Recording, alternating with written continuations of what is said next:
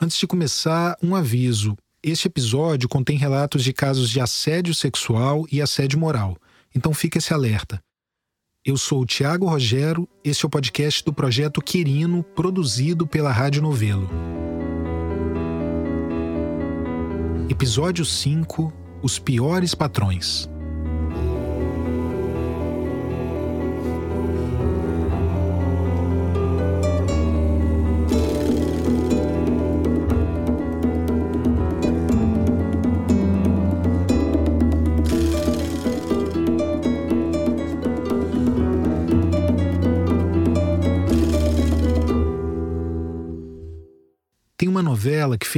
Muito sucesso nos anos 80, Sim a Moça. A trama era toda numa cidade fictícia do interior de São Paulo, nos anos que antecederam a abolição. E o protagonismo, claro, como uma boa novela brasileira, era branco. Tinha uma figura lá que era o Irmão do Quilombo. O nome do personagem era esse. Era tipo um Zorro, um Batman, um sujeito mascarado que entrava na senzala da fazenda e libertava os escravizados. Daí, num ponto lá, eles finalmente revelam a identidade dele. E era um homem branco. Mas nem é isso que me chama atenção nessa novela. É a cena final.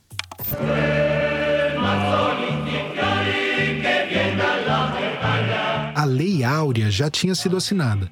E daí estava tocando essa música enquanto mostrava um grupo enorme de pessoas andando em direção à fazenda. Os homens estavam de terno e chapéu, alguns estavam de boina, e as mulheres de camisa de linho, saia comprida, lenço no cabelo. Todo mundo branco. Meu Deus! Os italianos!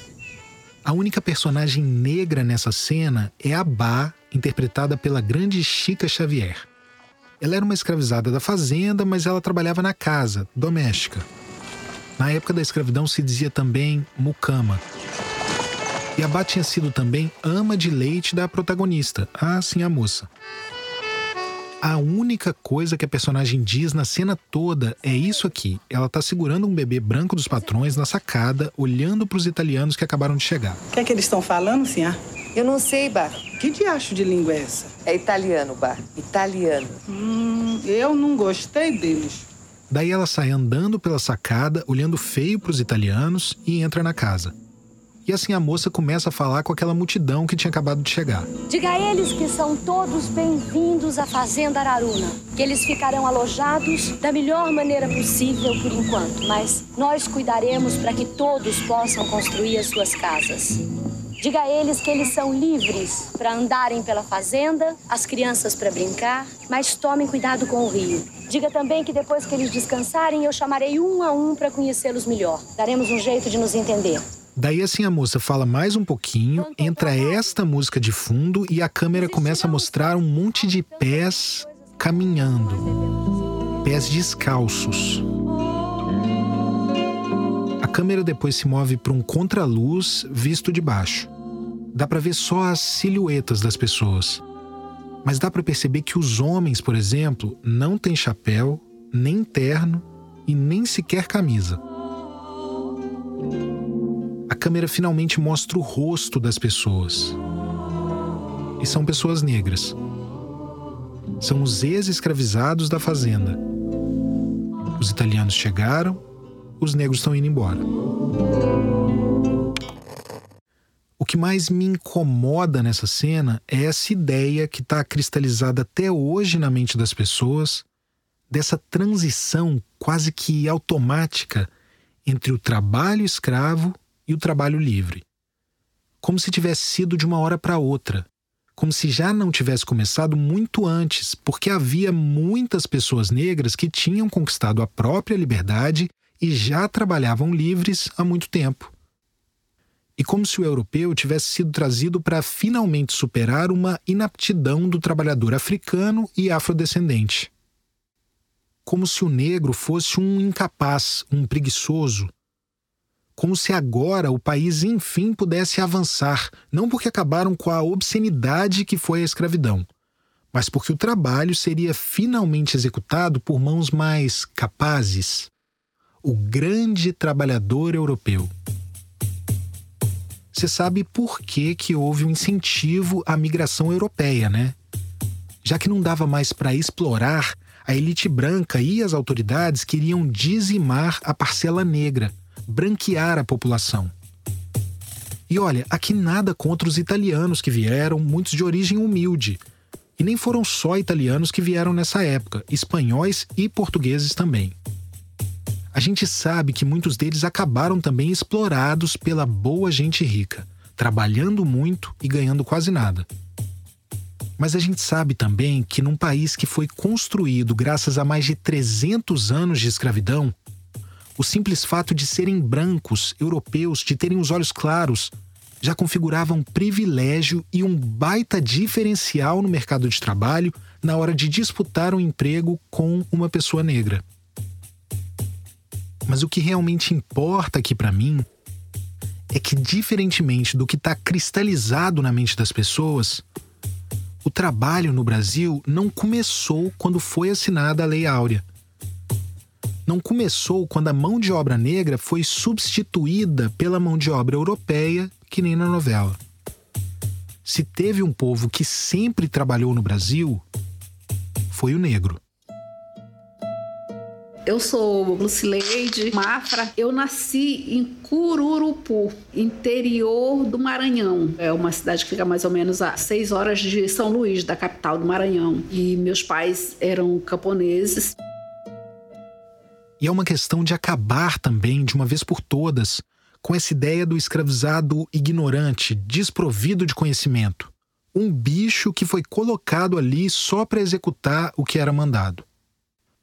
Os povos africanos que foram trazidos para o Brasil trouxeram consigo suas tecnologias. E isso está marcado já na chegada dos primeiros, lá no século XVI. Eram povos que vinham de sociedades que já desenvolviam a pecuária, por exemplo, ou então sistemas agrícolas complexos. Nos engenhos, muitos africanos chegavam e já eram colocados como mestres de açúcar, que era a principal função na parte do beneficiamento do açúcar, de transformação do melaço em açúcar de fato, refinado. Mestre de açúcar era um posto alto na hierarquia. Ou então, se a gente pensar no ciclo do ouro, no começo, os exploradores eram basicamente catadores, encontrando aqui e ali as pepitas. Mas uma técnica trazida pelos africanos mudou esse jogo. O nome era bateia e servia para tirar o ouro que vinha no curso da água. Foi também por causa dos africanos que começaram a extrair ouro do cascalho, das encostas dos morros. Porque era uma atividade que eles já desempenhavam nos seus países, no continente africano, e que acabaram trazendo para cá. Na África Central, onde hoje é o Zimbábue, o processo de fundição do minério de ferro já era conhecido desde antes de 1500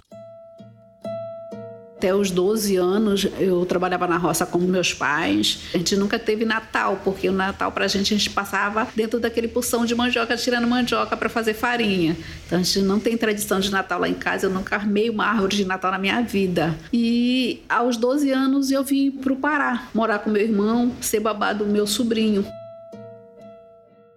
Tem um alemão, o Barão de Eschwege, ele fundou a primeira siderúrgica do Brasil a Patriótica, em Minas Gerais, em 1812. E quem trabalhava, claro, eram os escravizados. E o barão se apropriou de um método trazido por esses africanos, o cadinho, que é um tipo de recipiente com formato de pote que é usado para fundir metais. O alemão fez lá uma pequena adaptação no cadinho e isso potencializou a capacidade de produção dos fornos. Foi uma revolução tecnológica na época hoje tem um monte de livro e de faculdade de engenharia que homenageiam o Barão, que é chamado de pioneiro da siderurgia no Brasil. Dos africanos que ensinaram isso a ele, não se sabe nem o nome. O meu irmão era sargento do exército, ele passava muito tempo, de três meses, para mata. E eu morava, ficava com a minha cunhada, a mãe dela, a família dela morava com ela, na casa do meu irmão. E aí eu tinha que lavar roupa para 15 pessoas na casa. A historiadora Natália Garcia Pinto analisou 244 anúncios de compra, venda e aluguel de escravizados homens, publicados ali por volta de 1850, no Rio Grande do Sul. Ela listou 44 profissões diferentes: cozinheiro, pintor, marinheiro, alfaiate, marceneiro, ferreiro, charqueador, tanoeiro, que eu precisei jogar no Google para saber o que é Quer dizer, não dá para dizer que faltava qualificação, né? E tinham também, claro, as funções que não exigiam tanta qualificação ou especialização, até porque os escravizados precisavam fazer tudo. Os senhores não podiam mover uma palha. Eu tinha que limpar a casa, eu não podia comer as comidas que eles comiam normalmente. Quando um dia que o ferro me deu um choque, aí eu joguei o ferro no chão, quebrou e ela me botou na rua. Tem vários relatos de viajantes estrangeiros que ficavam impressionados com a forma exagerada com que a mão de obra escrava era empregada no Brasil. Por exemplo, mesmo não faltando animais de carga, os senhores preferiam que o transporte fosse feito por pessoas escravizadas puxando as carroças. Eram muito comuns também umas cadeirinhas. Para o rico não precisar andar, não precisar pisar na rua, ele era levado de um lado para o outro, carregado tem um relato de um viajante específico que é perfeito para ilustrar tudo isso. Está numa pesquisa do historiador Cláudio Honorato. Ele conta lá que esse viajante, que era estadunidense, tinha passado uns dias no Rio. Aí uma vez ele estava num escritório de advocacia. Um dos sócios pegou um pacote pequeno e entregou para um rapaz de 18 anos, filho de uma boa família, que tinha começado a trabalhar por lá e o sócio pediu para o rapaz levar aquele pacotinho para uma outra firma que ficava lá nas redondezas. Daí esse viajante, que estava vendo a cena toda, escreveu assim: O jovem olhou para o pacotinho, olhou para o comerciante, segurou o pacote entre o polegar e o indicador, tornou a olhar novamente para o comerciante e para o pacote, meditou um momento, saiu porta fora e, depois de dar alguns passos, chamou um negro que atrás dele levou o pacote para o destinatário. E, obviamente, as pessoas negras não trabalhavam no Brasil só na condição de escravizados. Foi como trabalhadores livres também. Afinal, e a gente já falou sobre isso, mesmo durante o período da escravidão, havia um contingente enorme de pessoas negras que já tinham conquistado a própria liberdade. E essas pessoas foram responsáveis pelas criações dos primeiros sindicatos de trabalhadores do país. O sindicato que costuma ser citado como o primeiro do Brasil surgiu já na época da República, em 1903, e era o dos estivadores do Porto do Rio, que eram majoritariamente homens negros. Aí eu comecei também a trabalhar em casa de família, cuidando de uma senhora, limpando o quintal, enfim, e como babá mesmo. E como eu tinha bastante facilidade, aprendi a cozinhar muito rápido. Eu já, com 16 anos, eu já era chefe de cozinha de um dos melhores restaurantes lá de Altamira. O que marcou a contribuição portuguesa, europeia e branca em todos esses séculos de formação do Brasil, o que marcou essa contribuição foi, sobretudo, a preguiça. Essa história de que o escravizado é preguiçoso surgiu graças ao projeto político que queria desqualificar a população negra e legitimar as políticas públicas de imigração.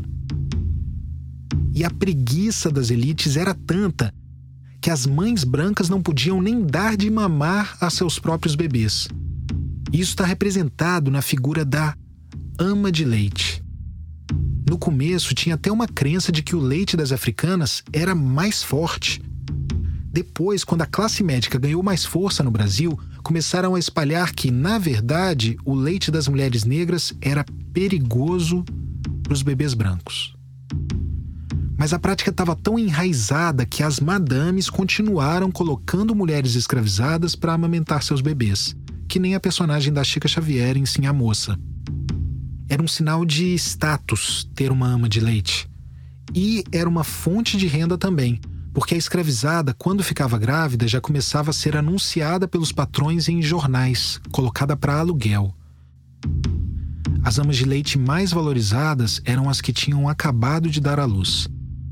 E se acha que a mãe negra podia levar junto o próprio filho para poder amamentar? Nada disso. Se a ama viesse desacompanhada do próprio bebê, tinha madame que pagava até o triplo.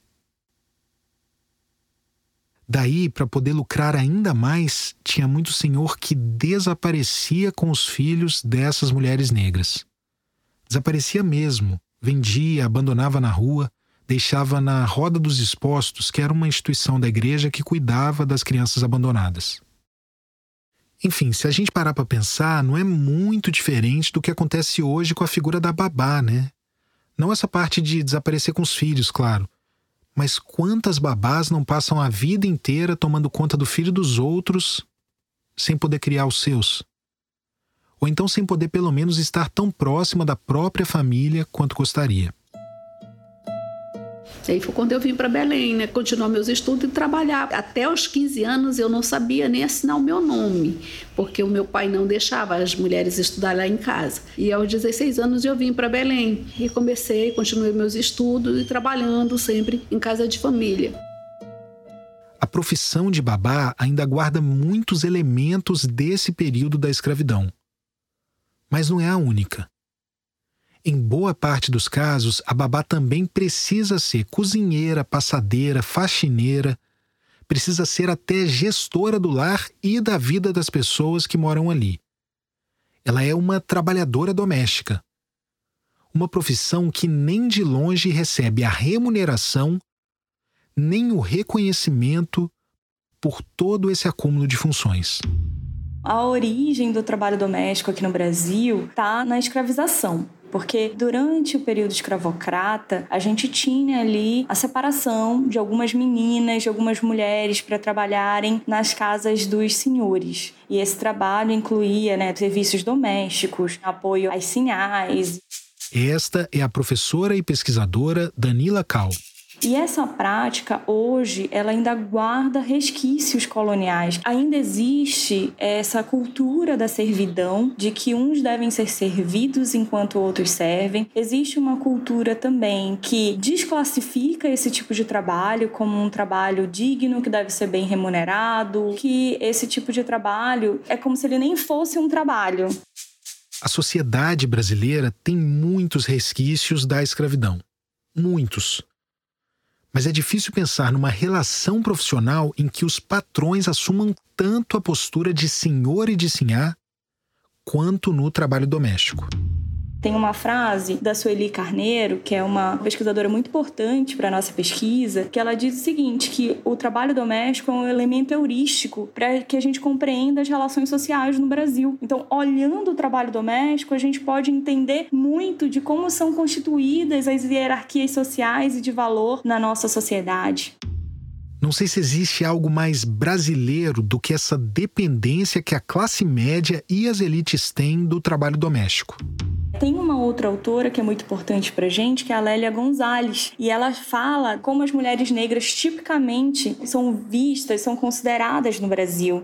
Então tem a ideia da mucamba. E isso continua, permeia ainda o imaginário, e além disso, ainda tem duas relações aí, que é a mulher negra que deve prestar serviços para a família, nessa né, lógica da cultura da servidão, do racismo e tudo mais, mas tem ainda as violências relacionadas, por exemplo, a violência sexual de acharem que aquela mulher que está ali, ela está ali não para prestar um serviço de cuidar da casa ou serviços domésticos, mas está ali para servir aquela família, com toda a amplitude que esse termo pode gerar.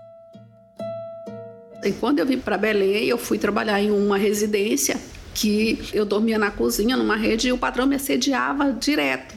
Ele deixava a esposa sair e voltava para casa e ficava me assediando. E eu... Aqui de novo a Lucileide Mafra que a gente está ouvindo ao longo do episódio. Quando anoiteceu eu já pensava, para mim era um terror. E eu não podia falar nada porque ela ia acordar e aí eu, eu medo dela ia mandar embora, eu não sabia o que fazer. Até que um dia eu falei para a vizinha e a vizinha me disse: Olha, conta para a esposa dele. Aí, quando ela chegou, eu contei e ela me botou na rua tamanha nove horas da noite, eu sem conhecer ninguém na cidade praticamente. E ela ainda prendeu minhas coisas, eu só peguei parte das minhas roupas que ela jogou no chão, na rua, né? E que eu era uma sem vergonha, que eu estava dando confiança para o marido dela, e o marido dela não tinha feito isso.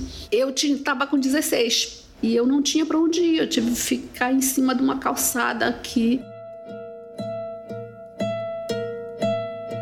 muitas outras casas que eu tive que passar por isso, não foi só uma vez. Teve casas que eu tinha que escorar o guarda-roupa à noite, eu tinha que escorar a máquina de costura na porta, porque o patrão fazia isso com todas, e nós éramos cinco empregadas, mas em compensação era um salário mínimo dividido para todas para as cinco. A gente não podia sentar no sofá deles e eu tinha que sentar num banquinho porque eu não podia sentar em nenhuma outra cadeira que não fosse aquele banquinho de madeira para não contaminar eles.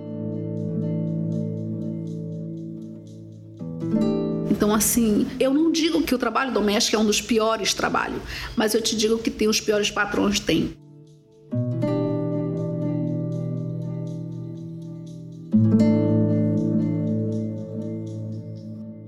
Quando se fala que a profissão de trabalhadora doméstica é vista como algo menor, algo que nem é considerado trabalho ou que é considerado menos trabalho, isso não é no sentido figurado, mas literal.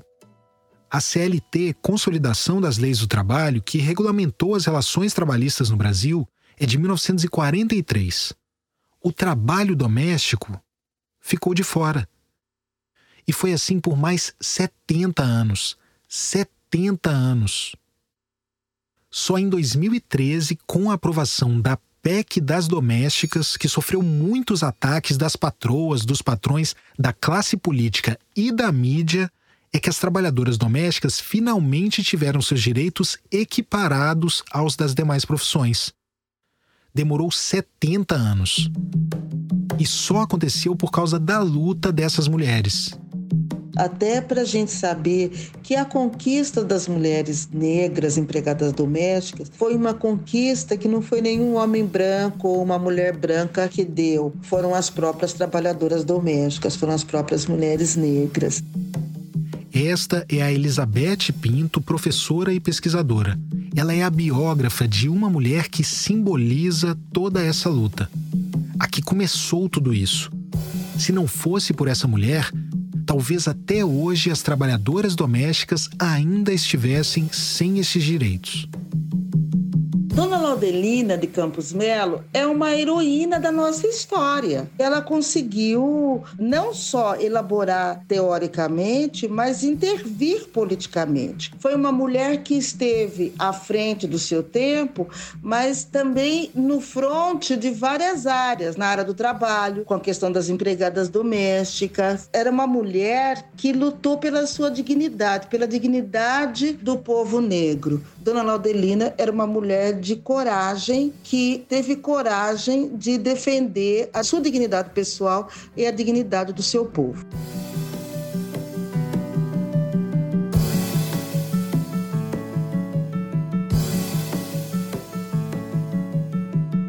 Primeiro eu já vou explicar por que a Laudelina de Campos Melo é revolucionária. Pensa na profissão de trabalhadora doméstica hoje, Aliás, eu estou falando sempre no feminino porque mais de 90% são mulheres, e a maioria entre elas é formada por mulheres negras. Bom, mas pensa nessa profissão hoje. Agora pensa quase 100 anos atrás. Imagina como devia ser a relação entre patrão e trabalhadora.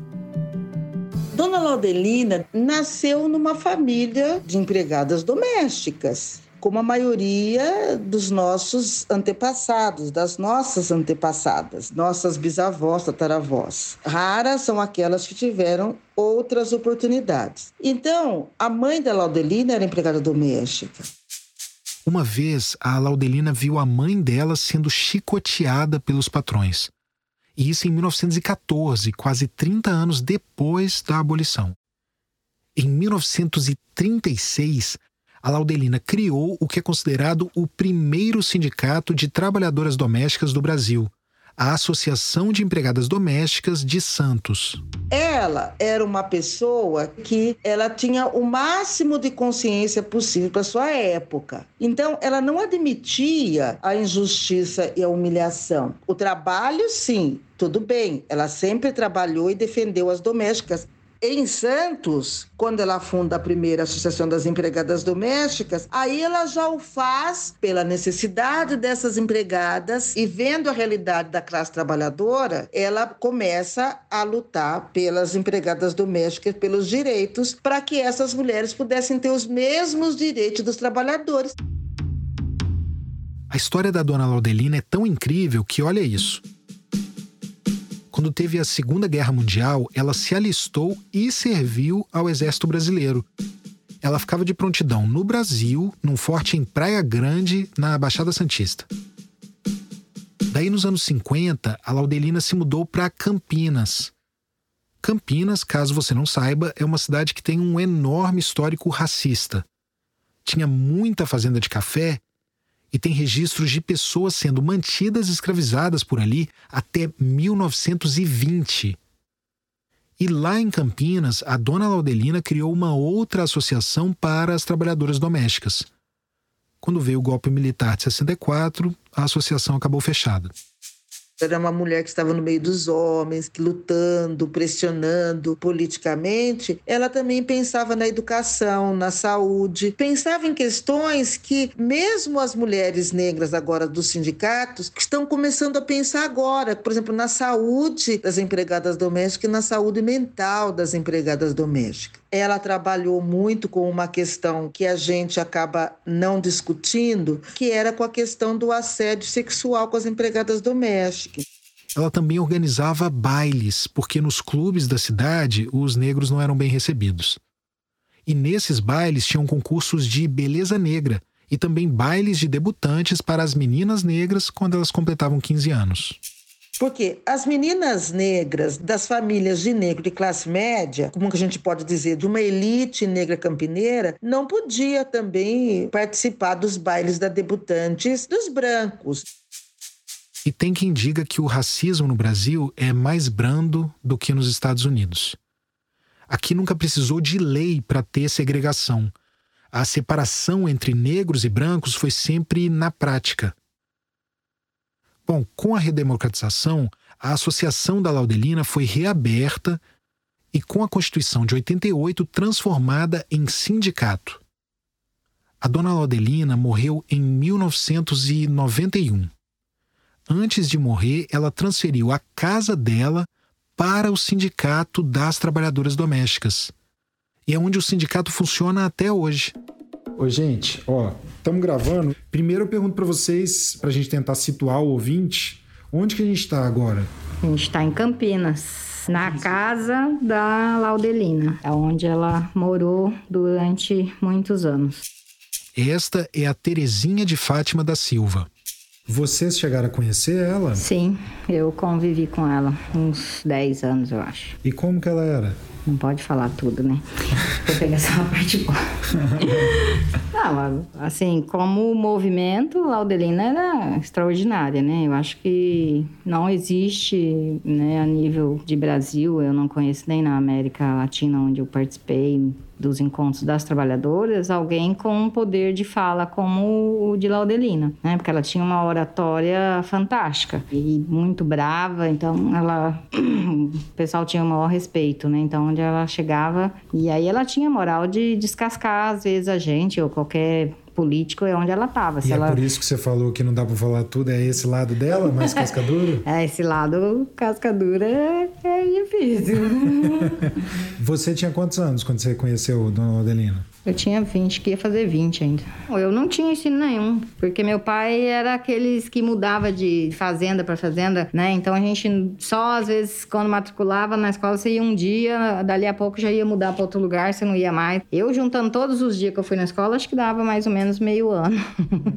eu me sentia muito mal. E aí quando vim para associação, né, para mim foi um aprendizado assim maravilhoso, porque dessas rodas de conversa e com as broncas de Laudelina é que eu pude crescer um pouco, que eu pude ir para a escola estudar, porque eu era analfabeta de pai e mãe. E isso me fez ir para a escola depois de velha, para poder dialogar de igual para igual com os demais, né? Ela sempre falava que o estudo, a única coisa que ninguém pode tirar de você é o conhecimento. Eu, por exemplo, voltei a uh, estudar por causa da organização sindical, né? Assim, fiz, sou bacharel em direito e por isso que eu tô ainda aí no apoio das companheiras, né? Eu já tinha lido a transcrição de uma entrevista que a dona Laudelina deu nos últimos dias de vida para o Museu da Imagem e do Som de Campinas.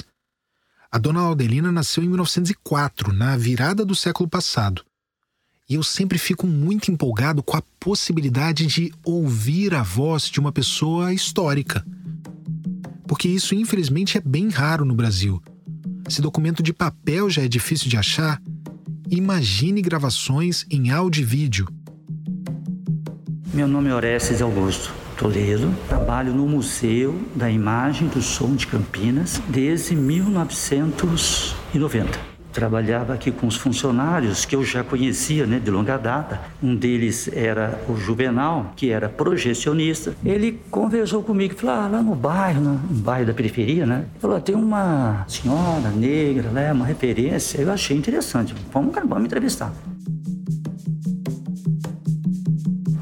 E quando eu fui recebido por ela, até estava presente também algumas diretoras né, do Sindicato das Trabalhadoras Domésticas, acho que não passou 20, 15 minutos, eu percebi que eu estava é, diante de uma pessoa fascinante. Não só do ponto de vista do conteúdo, da sua vivência, da sua biografia, né? O que me impressionou e me impressiona né, até hoje é a força, a energia, a convicção. E aí é importante o audiovisual, porque não é só o som, você vê o brilho nos olhos dela. Infelizmente não dá para mostrar aqui o brilho nos olhos da dona Laudelina, mas a voz você pode ouvir.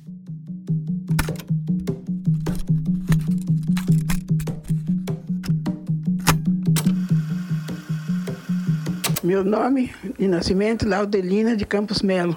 Data de nascimento, 12 de outubro de 1904 as empregadas domésticas tinham sido destituídas das leis trabalhistas, né? Porque eles achavam, e até hoje eles acham, que a empregada doméstica não contribui para a nação e que a empregada doméstica não traz dentro do bojo da nação economia. Ela não traz economia para a própria nação, mas traz para o patrão dela, que é ela quem dá a cobertura para a riqueza do patrão, que é ela que cria os filhos do patrão, é ela que cuida da casa, que é ela que fica tomando conta dos filhos, toma conta do patrimônio do patrão e sem direito a nada, né? Que a maioria daquelas antigas trabalhou 20, 30 anos, morreram na rua pedindo esmola. Várias delas a gente teve, cuidou delas e tratou delas e cuidou até a morte, porque ela não tinha condição, não tinha família, não tinha ninguém por ela, ainda um, um resíduo de escravidão, né? Que é tudo descendente de escravo, né? Empregada doméstica, no dia ela faz vários trabalhos, né? Ela vai tratar um serviço numa casa, ela faz o trabalho de lavadeira, de arrumadeira, de cozinheira, de passadeira e tudo, né? E ainda não tem uma profissão, ela não está considerada ainda como profissional, mas ela é uma profissional. Então, ela é profissional dentro da cozinha, ela é profissional lavando roupa, ela é profissional fazendo doce, ela é profissional arrumando uma casa, ela é profissional tomando conta dos filhos, tomando conta dos filhos, ela é uma babá, tomando conta da casa, guardando o patrimônio do patrão, ela é uma dona de casa. Eles só consideram profissional aqueles que têm um diploma na mão, aqueles que trabalham numa indústria, aqueles que têm um nome ligado à profissão. Mas a empregada doméstica não é considerada. Está relevada à segunda categoria, porque foi escrava de vocês não tinha profissão para vocês, mas ela nasceu já dentro da profissão. Eu, por exemplo, com uns sete anos, eu já cozinhava, já tomava conta de uma cozinha. Eu lembro muito bem que eu trabalhei numa casa aqui na cidade velha e eu comprava aquelas velas de sete dias, sete noites, porque eu não podia usar a energia da casa para estudar. De novo, a Lucileide Mafra, cuja história a gente está ouvindo desde o começo do episódio. Eles diziam que eu sonhava alto, igual o urubu do velho peso, e que empregada doméstica, empregada doméstica, e não passava disso, que eu jamais iria conseguir alguma coisa. A esposa dele era muito legal, mas ela tinha muito medo dele. Ele era aposentado, ele foi militar e ele servia na reserva, e ele ficava em casa o dia inteiro, perturbando a minha vida. Ele mandava lavar as janelas duas, três vezes, a minha mão ficava em carne viva para limpar aquela janela ali. E quando eu passei na faculdade, eu passei em duas faculdades, eu levei o jornal jornal para ele e disse: Olha, eu passei. E o filho dele não passou em nenhuma, fez vestibular ao mesmo tempo, não passou em nenhuma. Eu dizia: Sabe, o senhor conhece aquela frase que diz assim: Para os meus inimigos desejo vida longa para que possa assistir minha vitória de pé. E quando eu me formei, eu fiz questão que ele fosse meu paraninfo. E eu fiz questão de dizer para toda a turma Sabe, gente, você lembra aquela história que eu contei para você? Que aquele meu patrão dizia que empregada doméstica era empregada doméstica, que eu sonhava mais alto do que o urubu do vero peso? Pois é, é aquele senhor que está ali na minha frente, que é meu paraninfo. E aí ele ficou com a cara no chão, no chão, né, assim. Mas eu sei que foi uma forma grosseira, mas eu precisava falar aquilo, eu precisava, sabe que eu engoli aquilo durante anos a seco ali, ele me falando. Ele dizia, a única forma de pobre subir na vida é se colocar um sapato alto. Eu disse, eu vou conseguir escrever minha própria história. Não vou pedir, quando eu quero alguma coisa eu vou lá e pego. Fico esperando que ninguém pegue por mim. Enfim, então assim, eu nunca deixei que as pessoas me anulassem. Eu sempre lutei por aquilo que eu queria. E aí, desde então, eu fui me especializando, investia muito meu salário em cursos de qualificação profissional, principalmente na área da gastronomia, que é uma área que eu gosto muito, né? E fui melhorando meu salário, sempre estudando, lógico. Primeiro eu me formei em administração de empresa, aí depois eu me formei em turismo. E agora eu estou fazendo direito, fazendo pós-graduação em docência no ensino superior. É muito incrível a história da Lucileide, né? Passou por todos os perrengues clássicos de uma trabalhadora doméstica no Brasil e deu a volta por cima. E como, né? Sambando na cara do patrão. É que nem o Que Horas Ela Volta, o filme, mas no caso da Lucileide não foi nem a filha dela que passou no vestibular, mas ela mesma.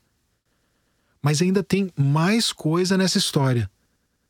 A Lucileide foi uma das pessoas diretamente responsáveis, ao lado de várias outras companheiras trabalhadoras domésticas, por uma das leis trabalhistas mais importantes da história do Brasil.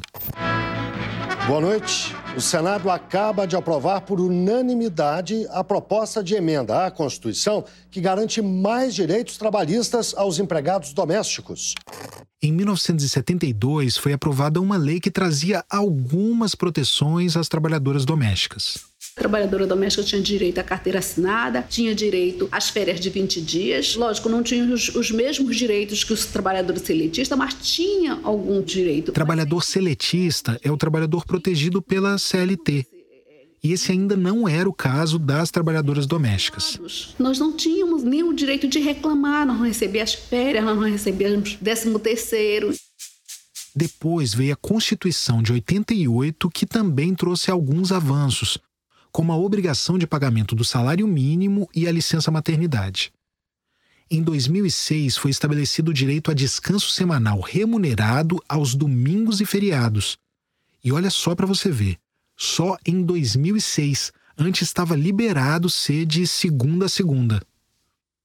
Mas ainda faltava muita coisa. Por exemplo, a demissão podia ser sem justa causa e sem pagamento de multa.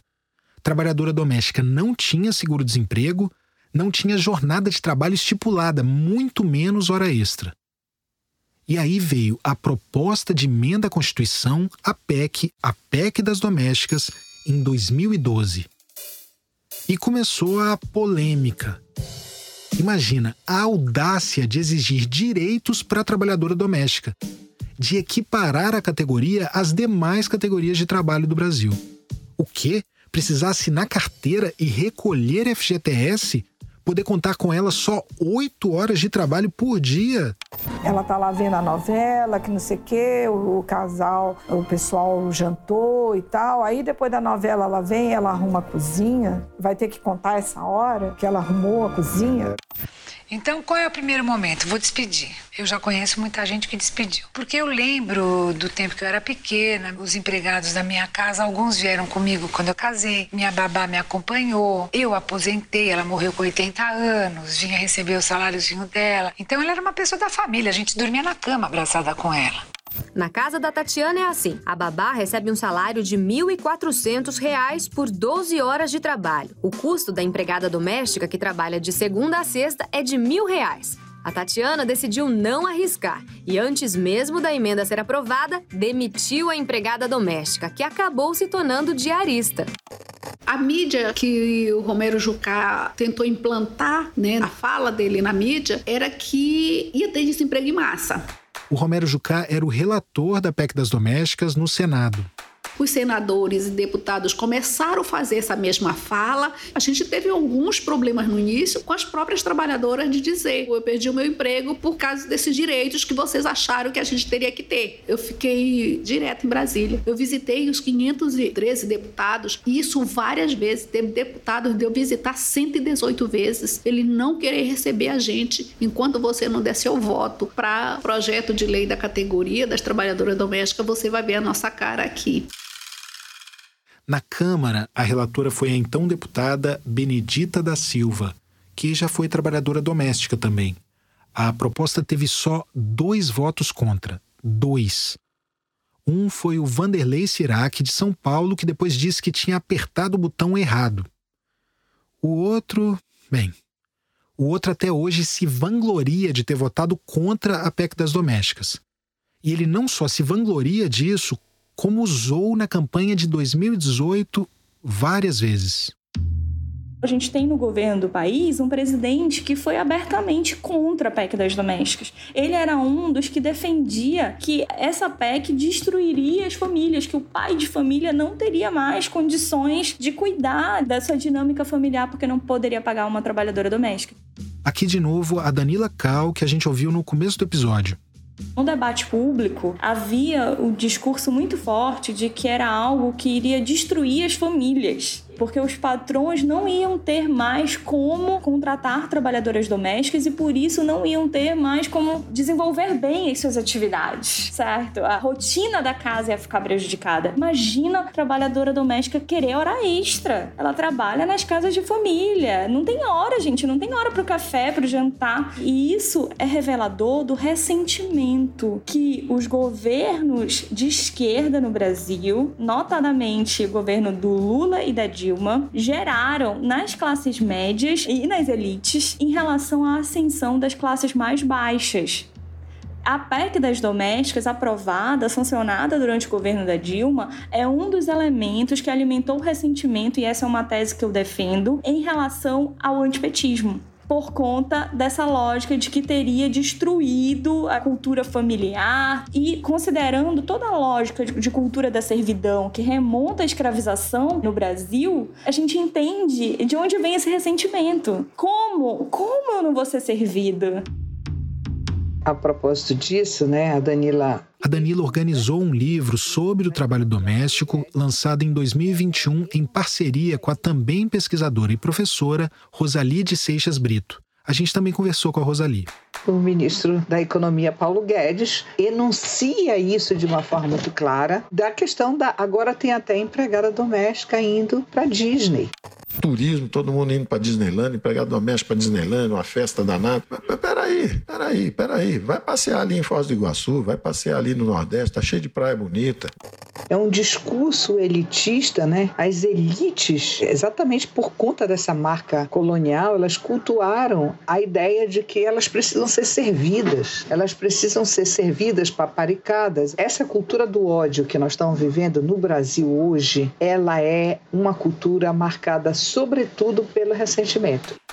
Agora, se tem uma coisa que a boa classe média e a boa gente rica no Brasil sabem fazer, que esses cidadãos de bem sabem fazer, é descumprir leis. E é isso que está acontecendo.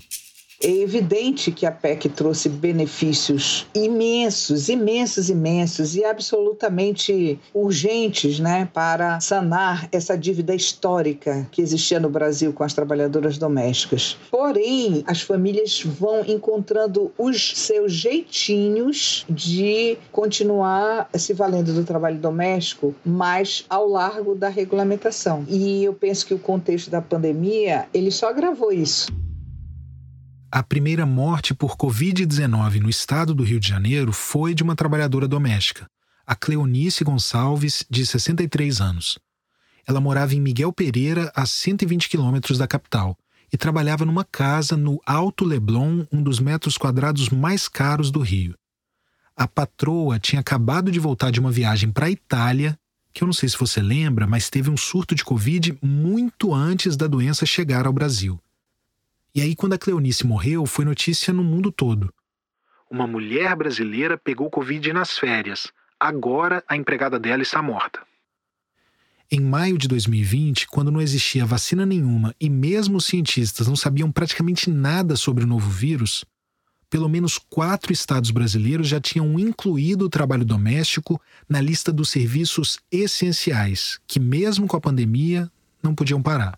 A gente no Brasil tava feita, feita, porque uma pessoa tava lá com a gente, faz tudo. Aqui, ah, para passar 25 dólares a hora a mais. Ah, para dobrar 25 dólares. Ah, para poder esticar o braço aqui mais 10 dólares. É assim, assim. Então você que tem alguém no Brasil, ajoelhe e agradeça a Jesus, porque aqui nos Estados Unidos é diferente. É desse jeito que funciona. Quando eu cheguei, eu fiquei louca, louca. Falei, não, não pode ser. Infelizmente, o trabalho doméstico é um dos focos desse desrespeito aos direitos trabalhistas, porque ele acontece num ambiente que favorece muito isso. É uma forma de trabalho mais difícil de ser fiscalizado, porque se dá no interior das casas. Tanto que quando a gente ouve falar, por exemplo, de trabalho análogo ao trabalho escravo no Brasil, o que se vê é justamente isso, a dificuldade que os fiscais do Ministério do Trabalho e tal têm de chegar a esses casos, justamente porque eles estão ao abrigo do olhar, digamos assim, das instituições fiscalizadoras e tal. Uma idosa foi resgatada em situação análoga à escravidão em um bairro nobre de São Paulo. Ela trabalhava para a família há 20 anos e há nove não recebia salário. Quando foi encontrada, estava sem ter acesso sequer ao banheiro.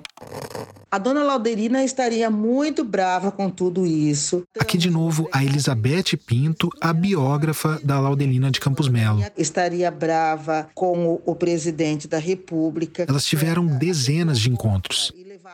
Eu perguntei para Elizabeth como que ela acha que a dona Laudelina estaria vendo o Brasil de hoje. Estaria indignada com a população brasileira, pobre, empregadas domésticas, que votou no presidente da República. Estaria lutando e se organizando para discutir essa questão das empregadas domésticas, principalmente na pandemia, de ter empregadas domésticas que foram mantidas em cárcere privado. Também estaria brigando muito e estaria expondo, porque Dona Nodelina expunha os nomes dos maus patrões. Hoje você tem pessoas que, para burlar a lei, registra, mas a pessoa tem que trabalhar em duas casas. Por exemplo, eu sou seu aparente, contratamos uma empregada, eu a registro, ela trabalha dois dias por semana na minha casa, três na sua, por exemplo. Só que ela tem que dar conta da minha casa e da sua casa, né? Então isso é uma exploração.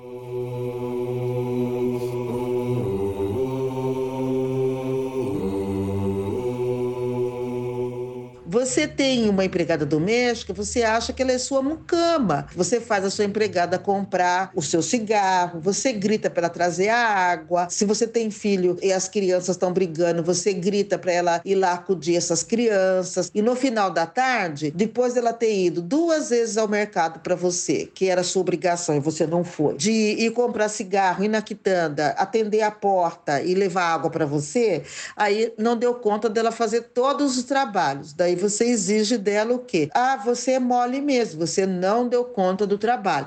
Então, Dona Laudelina sempre trabalhou para isso, né? empregada doméstica não é mordomo, empregada doméstica não é governanta.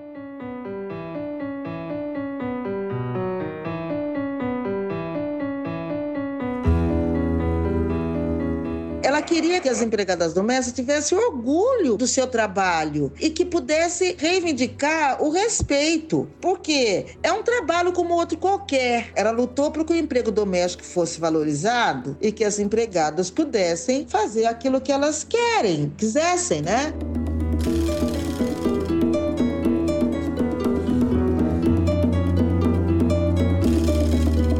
Uma aluna minha dizia uma vez que tinha muito orgulho de mim e não entendia por quê.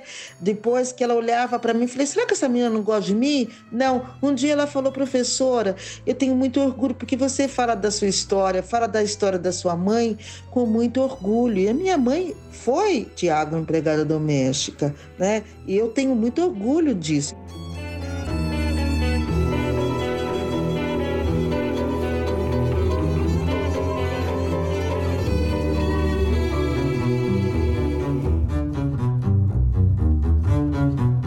Projeto Querino é apoiado pelo Instituto Ibirapitanga. O podcast é produzido pela Rádio Novelo.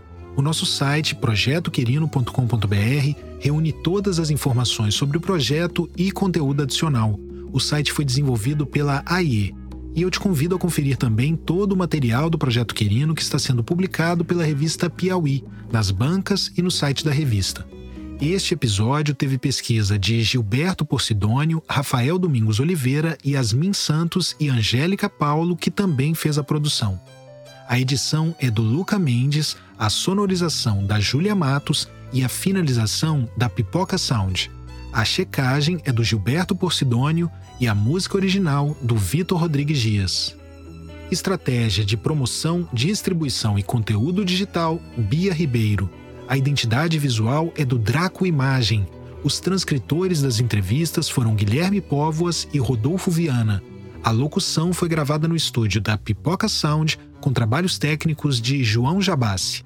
O Frederico Faro também fez captação de áudio para este episódio. Consultoria em roteiro de Mariana Jaspe, Paula Scarpim e Flora Thomson Devô, com revisão de Natália Silva. Consultoria em História, Inaê Lopes dos Santos produção executiva Guilherme Alpendre. A execução financeira do projeto é do ISPIS, Instituto Sincronicidade para a Interação Social. Idealização, reportagem, roteiro, apresentação e coordenação Tiago Rogero. Este episódio usou áudios do Museu da Imagem e do Som de Campinas, da TV Brasil, da TV Globo, da TV IG, da TV Folha e da CNN Brasil. Agradecimentos a Petrônio Domingues, Aparecida Oliveira, Bárbara Alves e ao Museu da Imagem do Som de Campinas. Até o próximo.